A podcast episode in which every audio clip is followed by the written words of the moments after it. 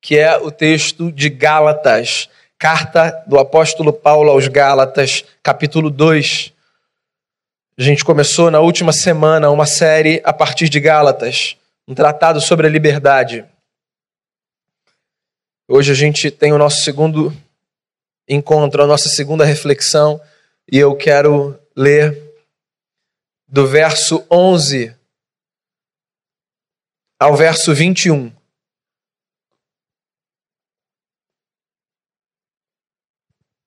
Gálatas 2, do verso 11 ao verso 21.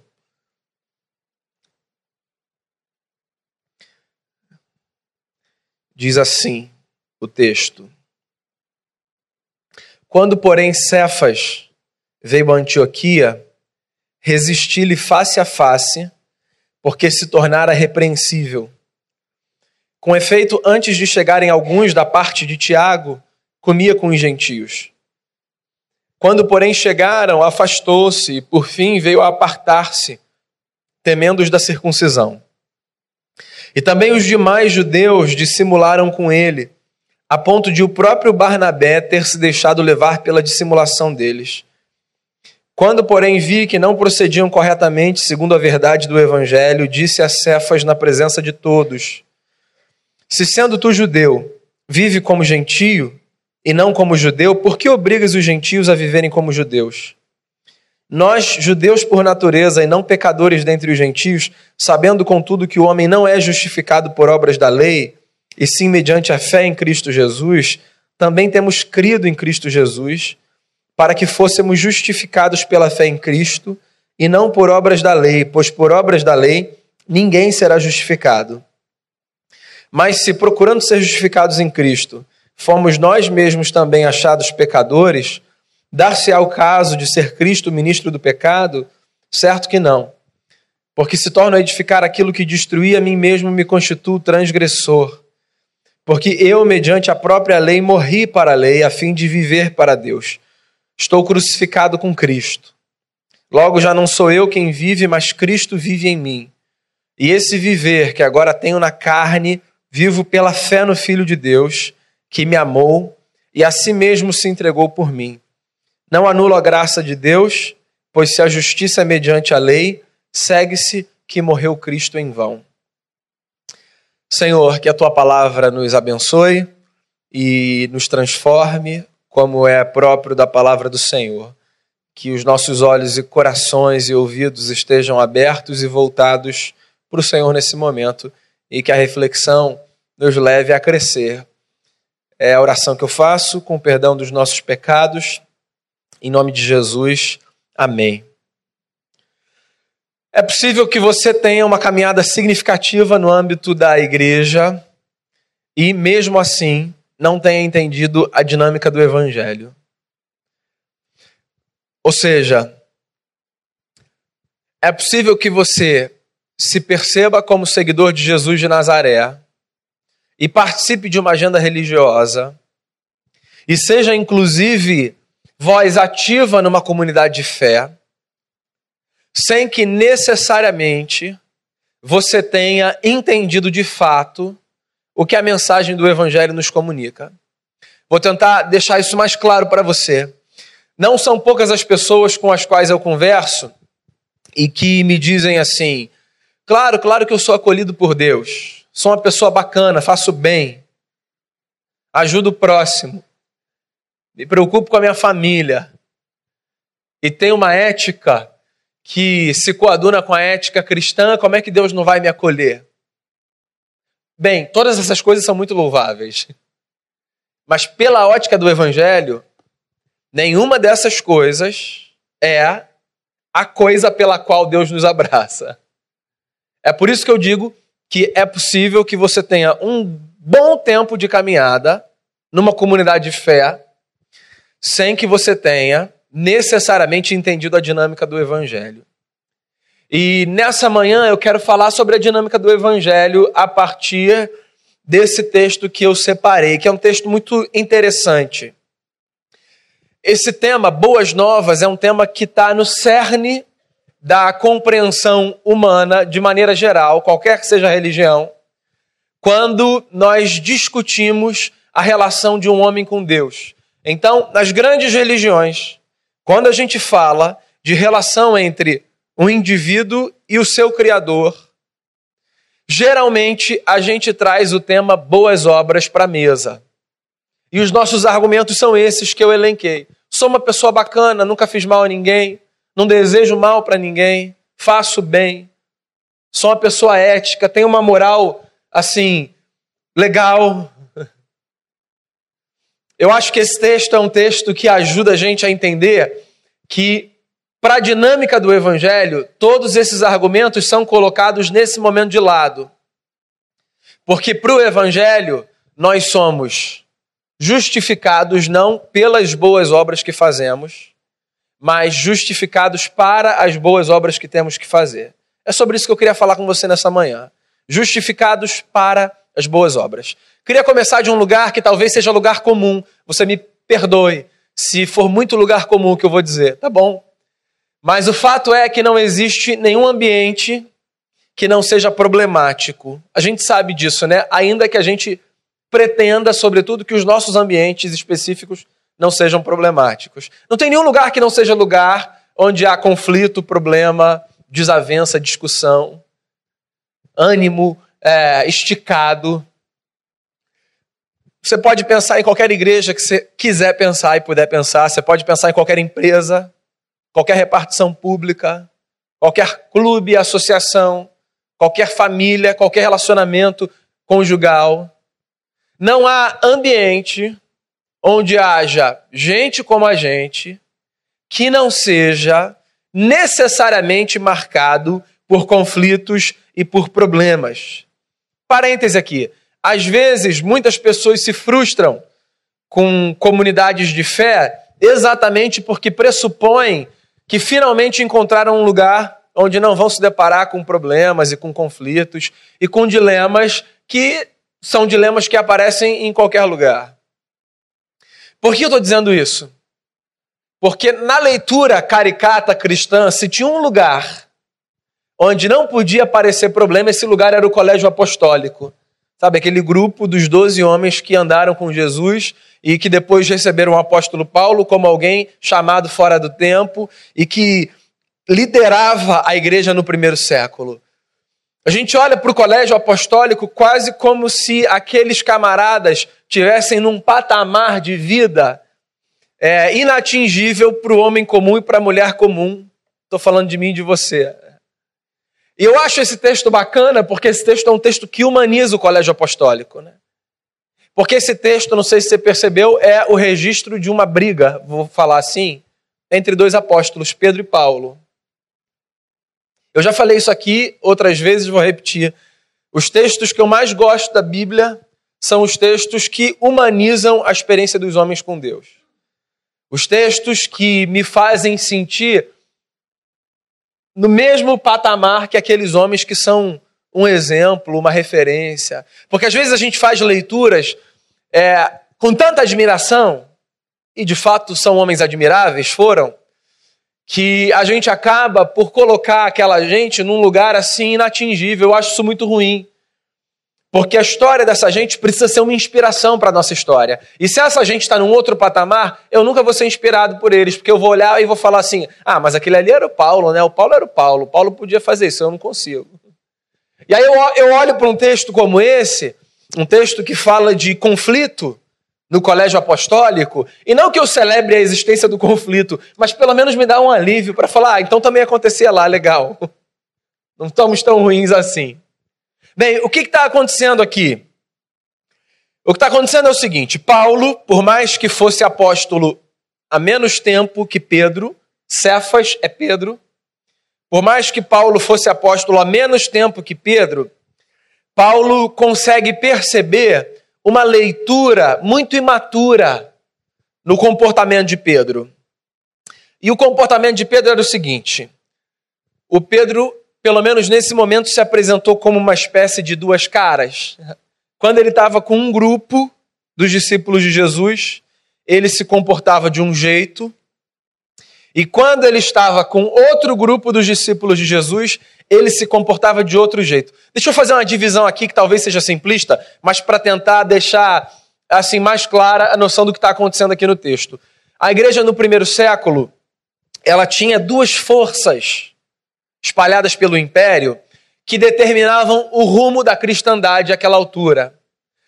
Tinha uma força que tinha a sua sede na cidade de Jerusalém. A cidade de Jerusalém era a cidade onde os cristãos eram liderados por Tiago, irmão de Jesus. E se eu tivesse que usar as palavras que estão em voga hoje no cenário político barra religioso, eu diria o seguinte: a turma do Tiago era mais conservadora. Era uma turma que tinha vindo do judaísmo, que zelava pela tradição, pela lei de Moisés, pelos costumes. Essa turma tinha uma força sobre um grupo. Antioquia se tornou palco de outra força crescente no cristianismo do primeiro século. Que era, só para fazer aqui contraposição à palavra que eu usei, a turma mais progressista. Eram os cristãos que não tinham o background judaico, que não necessariamente conheciam a lei de Moisés, que não estavam acostumados com os ritos, com as tradições, com as cerimônias. Era gente que tinha vindo do mundo gentílico, que era a expressão que era usada para designar todas as partes do mundo que não eram a terra onde os judeus cresceram e que se converteram a Jesus. E aí essas duas forças exerciam muita influência na comunidade cristã. E o Pedro, Cefas, transitava entre essas duas forças. Só que o Pedro estava com uma mania meio feia. Quando ele estava com a turma mais progressista, ele andava bem com aquela gente. E ele falava como um camarada mais progressista. E ele ficava mais à vontade com os costumes e com os ritos, etc. Só que o Pedro era um judeu de origem. E quando a turma de Tiago aparecia mais conservadora, o Pedro, que andava muito bem com esse grupo daqui, começava a tratar aquela gente como se aquela gente fosse gente menor, gente de menos importância, como se ele não soubesse do que eles estavam falando. E o Paulo estava incomodado com esse negócio. E eu acho que existem algumas razões pelas quais esse negócio incomoda. Não só lá atrás com o Paulo, mas na vida. Porque eu imagino que você já tenha se deparado com cenas assim, né? Esse negócio incomoda porque você tem uma cara aqui e uma cara ali, não é uma coisa bacana. Não é legal. Inclusive, uma das coisas pelas quais a Bíblia, na sua ética, zela é integridade. Integridade tem a ver com interesa. Com eu ser quem eu sou, dentro da minha casa e fora da minha casa. Dentro de um espaço religioso e fora de um espaço religioso. No ambiente de trabalho ou com os amigos mais chegados. Tiago, irmão de Jesus, na sua carta, fala sobre a desgraça de sermos gente de ânimo dobre. É a palavra que ele usa que literalmente significa de alma dividida. É como se dentro de mim houvessem duas forças que me puxassem para lados distintos. E de fato há, porque há um conflito dentro de cada um de nós. Mas o problema não é haver duas forças, o problema é eu alimentar as duas forças na mesma medida, segundo me convém, dependendo de onde eu estou, sabe? Então, se eu estou aqui, assim, vale a pena alimentar o que de pior há em mim, porque não tem problema. Se eu estou aqui, deixa eu sublimar aquele negócio e ficar aqui com o que de melhor há em mim, porque isso é um problema para as nossas relações, isso é um problema para a nossa vida. E eu acho que essa foi uma das razões pelas quais Paulo, quando viu Pedro assim, chamou Pedro para uma conversa. Só que tem um outro problema aqui, que é mais grave ainda. O outro problema era o seguinte: o Pedro, ao olhar para os cristãos de Antioquia e ao falar para eles assim, vocês precisam ser como aqueles caras, o Pedro estava trazendo um problema grande para a compreensão central do evangelho no que tange a nossa relação com Deus. O Pedro indiretamente estava ensinando para aqueles cristãos que para que eles se relacionassem com Deus, eles não precisavam apenas depositar a sua fé em Jesus, eles também precisavam se comportar de um jeito que agradasse a Deus. Eu não sei se você consegue pensar nos desdobramentos e na gravidade dos desdobramentos dessa convicção. Mas o que está em cena aqui é o seguinte: sem perceber, suponho eu, o que o Pedro está dizendo é que a fé no Cristo que morreu na cruz não é suficiente para que Deus nos acolha. Eu preciso da fé no Cristo, mas eu também preciso cumprir alguns preceitos, porque isso aqui faz parte do pacote. E talvez você esteja me ouvindo e pensando assim: é, não faz o menor sentido o que o Pedro está dizendo. Eu sei disso. Eu vivo só pela fé em Jesus. Mas você sabe que às vezes a gente tem convicções que a gente professa e a gente tem convicções que a gente demonstra na nossa conduta. E eu fico com a sensação de que, vez ou outra, nós nos percebemos num projeto de agradarmos a Deus, não apenas pelo descanso na obra de Cristo, mas também a partir daquilo que a gente faz e que a gente acha ser importante para Deus receber a gente e acolher a gente. Então, deixa eu dar alguns exemplos bem práticos aqui, e talvez bem caricatos, tem um sábado como ontem. Com aquele tempo que carioca não gosta. E era o dia que você tinha para ir para a praia. E aí você olhou e falou: bem, tem jeito. Ficar aqui mesmo, em casa. Ficar com a minha família. Aí, tem um domingo como hoje que nem parece que veio depois do sábado como ontem, né? E você fala assim, até que dava para ir para a praia. Não tá aquela praia lotada. Dá para ficar com uma cadeira afastada da outra. Eu não vou ser condenado porque os meus irmãos estão na igreja. Não, não posso. O que Deus vai pensar? Posso não. Casa do Senhor. Tá louco se eu fizer isso complicar aqui, tudo andando direitinho, tudo caminhando, as coisas estão indo. Vou dar uma vacilada nessa agora? Abrir brecha para o inimigo, dependendo da leitura do camarada. Não, vou lá. Ou seja, o que, que essa leitura diz? Essa leitura diz que eu preciso crer em Jesus, mas que eu também preciso fazer algumas coisas para garantir que essa relação não seja maculada. Outra coisa que eu ouço assim com frequência, e que eu acho interessante, inclusive, né? Pastor, eu sei que eu vacilei. As coisas saíram do eixo, foi responsabilidade minha, não estou aqui para culpar ninguém. Ninguém. Fui eu. Só não entendi porque que não voltou ainda. Passei a dar o dízimo. Estou dando ali, ó, direitinho. Estou faltando nada. Está tudo ali no lugar. E as coisas não voltaram ainda para o eixo. Então, quando eu acho que, porque eu passei a dar o dízimo, e as coisas estão direitinho, e eu estou fazendo um jejum que até o Daniel lá, profeta, ia ficar impressionado, e as coisas deviam andar por causa disso, o que eu estou dizendo nas entrelinhas é que eu sou salvo não apenas pela minha fé no Cristo que foi para a cruz e que venceu a morte ao terceiro dia, mas que eu sou salvo também pelas obras que eu faço e que garantem que a minha relação permaneça estável com Deus. O Paulo vem com um argumento muito bacana aqui. O Paulo diz o seguinte: duas coisas. A primeira, eu morri para a lei e eu vivo para Cristo.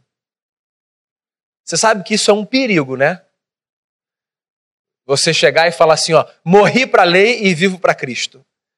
Você sabe por que é um perigo?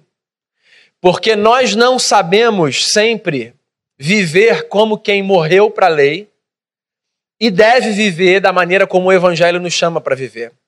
Nós precisamos desse negócio de uma lei que diga para a gente o que a gente pode, o que a gente não pode, onde ir, onde não ir, como fazer, como não fazer. Você que caminha aqui com a gente há um tempo conhece o meu discurso e o discurso da nossa equipe, o discurso do nosso conselho, né?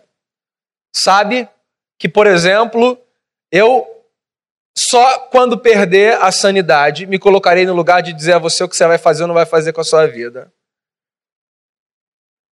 Que você pode, o que você não pode. Porque esse lugar não é meu, esse lugar é meu na história de duas pessoas. Lucas Beato Guanais de Miranda e Felipe Beato Guanais de Miranda, por enquanto. Vai chegar um momento em que eu nem vou ter mais esse lugar. Mas você sabe que tem gente que olha para essa dinâmica de relação e diz assim: cuidado, esse negócio é muito perigoso. Sabe, é melhor a gente, a gente proibir algumas coisas. A gente precisa dizer para as pessoas onde elas podem ir, onde elas não podem ir. Sabe o que eu estou fazendo com isso?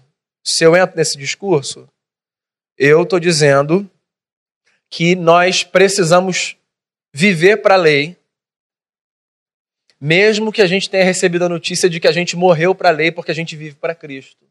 Porque quando eu preciso da lei me dizendo o que eu posso e o que eu não posso fazer, e aqui, que fique bem claro, eu não estou falando das leis civis, tá? Você está entendendo meu discurso, né? É sempre bom esclarecer. Mas quando eu abraço esse discurso, o que eu estou dizendo é que eu ainda preciso assim, desses elementos legais, legalistas, me dizendo o que eu posso e o que eu não posso, porque eu não consegui ainda discernir pela maturidade do evangelho o que eu devo e o que eu não devo. Quando Paulo diz assim, olha, eu morri para a lei porque eu vivo para Cristo, o que o Paulo está dizendo é, eu estou numa jornada de aprender a ser um camarada maduro, não porque eu tenho uma lei religiosa que me diz o que eu posso e o que eu não posso, mas porque eu vivo numa comunidade com temor a Deus e eu procuro caminhar de tal forma que eu tenha condição de discernir o que é apropriado e o que não é apropriado a partir dos valores que eu tenho. Então não tem a ver com cumprir preceitos, não tem a ver com seguir regras, tem a ver com transitar na vida a partir de valores que Jesus me traz. E não é porque tem uma lei religiosa que diz olha isso e olha aquilo. É porque há valores que nós chamamos de valores espirituais, mas que são muito imanentes, por mais que espiritual nos leve para essa dimensão de transcendência, que norteiam a nossa vida. E a consciência do Evangelho precisa me levar para esse lugar de a minha relação com Cristo pautada pelos valores das Escrituras, numa vivência comunitária de fé, me ajuda a discernir o que fazer e o que não fazer, o que é certo e o que é errado, o que é apropriado e o que é inapropriado. Só que esse negócio não é bacana. Porque esse negócio faz com que quem controla a vida do outro perca controle sobre a vida do outro. Esse negócio não é bacana porque, assim, ó, se é desse jeito, como é que a gente vai colocar o pessoal ali na linha? Porque para a gente colocar o pessoal na linha, a gente precisa de um tripé. Sabe qual é? A gente precisa de um tripé que é constituído por medo, culpa e ganância. Então é assim, ó, para colocar todo mundo na linha, sem a maturidade do evangelho, sem a consciência do evangelho, sem sem avisar para a pessoa que ela não precisa de campanha, nem precisa é, dessa dinâmica de autoridade espiritual e não precisa desses negócios, para falar para ela que é maturidade na relação dela com Deus pela fé em Jesus, vivendo no meio de uma comunidade. Para fazer isso, eu preciso abandonar esse negócio de construir uma teologia e uma moral que se sustenta a partir do medo que eu coloco nos outros. Olha aqui, olha aí, hein? olha, Deus está vendo, hein? A maturidade quebra esse eixo do tripé. Porque a maturidade tira o medo, como pilar a partir do qual a gente constrói relações de domínio. Porque relações religiosas muitas vezes são relações de domínio. E quando eu ensino uma pessoa a ser madura, porque Cristo Jesus a libertou do domínio da lei, do peso da lei, eu ensino essa pessoa a não ter medo de fantasma, porque fantasma não existe. E a culpa? Ó, oh, domingo, hein? Vai mesmo pra praia? Olha só, eu tô feliz que você tá aqui, tá? Mas eu espero que você esteja aqui pelo prazer e pela liberdade. Pela vontade de estar. Por esse negócio de aquele lugar é bacana, eu vou estar com uma gente bacana, eu vou ouvir uma palavra que vai me provocar a refletir, e eu vou cantar canções que me inspiram a louvar a Jesus, e eu vou participar da dramatização do amor de Deus é, encenada na ceia, e eu vou ensinar aos meus filhos que os meus filhos podem crescer num ambiente como aquele. E a Bíblia tem razão, louvar a Deus junto com os irmãos é bom demais. Se são essas as razões, que bom que você está aqui. Mas se é o. Não, não, não, como é que eu vou sentir durante a semana? A gente tem até uma teologia, a teologia da culpa, você quer ver nesse ponto? É, irmãos, seis dias você tem para você. Não, você tem sete dias para você e para o Senhor. Sete dias para o Senhor. Todos os dias são do Senhor. O dia que você vem aqui é do Senhor. O dia que você está na sua casa é do Senhor. O dia que você está no seu trabalho é do Senhor. O dia que você está no seu lazer é do Senhor. Todo dia é do Senhor. A gente não tem só esse dia como dia do Senhor. A gente tem esse dia como dia do descanso no Senhor. É isso. Já falei isso aqui diversas vezes. O sábado, quando foi estabelecido, não foi estabelecido para que o povo aprendesse que um dia eles precisavam ir para a igreja. Nem tinha igreja. Eles estavam no Egito. O sábado foi estabelecido para que aquele povo aprendesse que eles não eram mais gente que precisava viver como escravo, porque eles viveram 400 anos como escravos no Egito. E eles trabalhavam de segunda a segunda. Eles não descansavam nem um dia.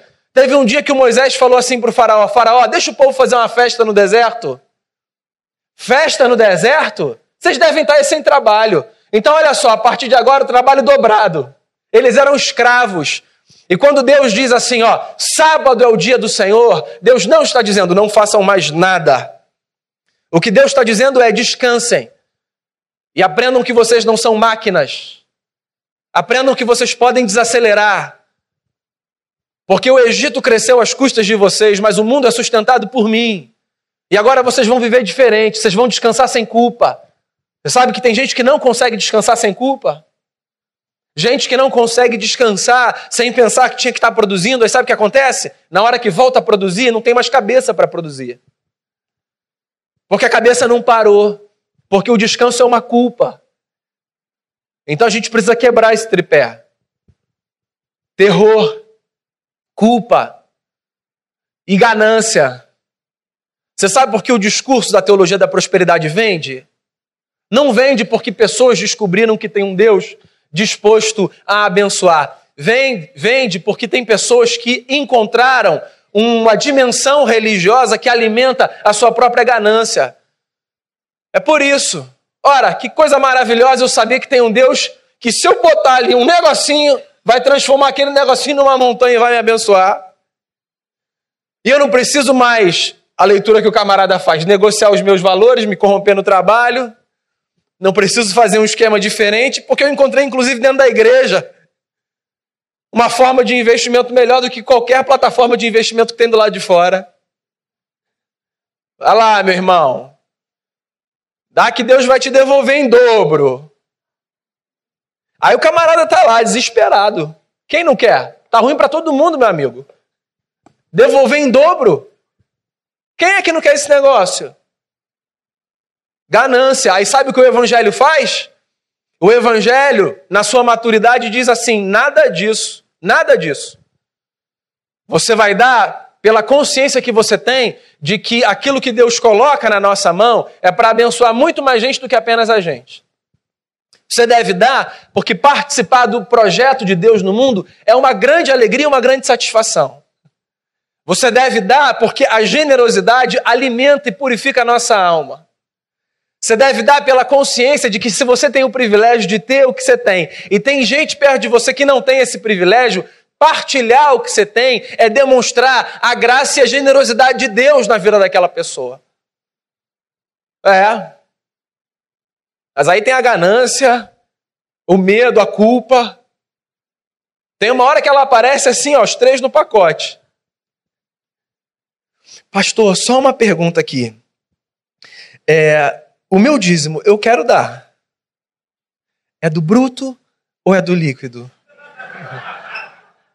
Você sabe como eu leio essa pergunta? Pastor, para Deus não ficar bravo comigo, me diz aí. Então, quando você faz essa pergunta, assim, vamos caminhar mais um pouquinho no entendimento? Vamos perguntar outras coisas? Vamos tentar dissecar mais o espírito do evangelho, o texto? Porque o espírito é outro. Então, quando Paulo diz assim, ó, eu morri para a lei e eu vivo para Cristo, o que ele está dizendo não é rasguei a Bíblia. Não é isso. Rasguei o Antigo Testamento. Não é isso. O que ele está dizendo é: os meus passos agora são passos dados a partir da consciência madura que Cristo Jesus me fez ter e desenvolver desde que ele fez o que fez na cruz do Calvário e ao terceiro dia e derramou sobre mim o seu Espírito Santo. É isso. Aí, Paulo diz assim: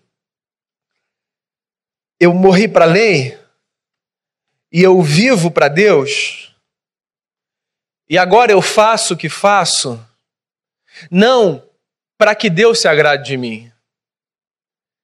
Eu faço o que faço como resposta ao que Deus fez por mim. Porque talvez essa seja uma pergunta que você se faça. E eu diria mais, talvez essa seja uma pergunta que nós precisamos nos fazer. Porque nós já não somos mais vistos como aquela gente que faz o bem do lado de fora, como fomos um dia. E é uma pena, porque a nossa fé é a fé que nos empurra para o bem do lado de fora. Só que o bem que a gente faz do lado de fora não é para mostrar para Deus, ó oh, Deus, aqui, hein? Estou aqui.